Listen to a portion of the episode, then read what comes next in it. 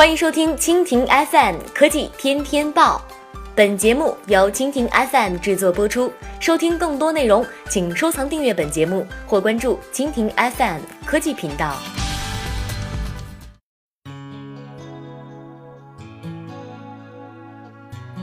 国内播报：共享雨伞现身上海，押金三十九，超七天不还，默认购买。随着共享单车的走红，越来越多的共享经济开始出现在我们的生活当中。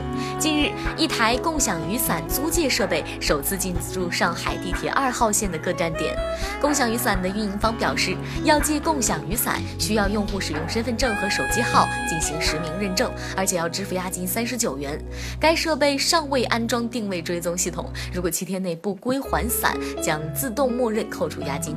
在目前的活动期间，租伞首个二十四。小时内免费，超过二十四小时按一天两元收费，直至还伞成功。超过七个自然日未还伞，则算自动购伞，并且扣除押金。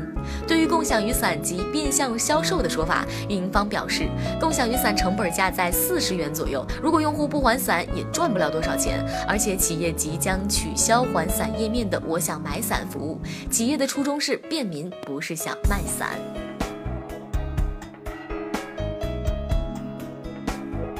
好了，以上就是今天的科技天天报。收听更多内容，请关注蜻蜓 FM 科技频道。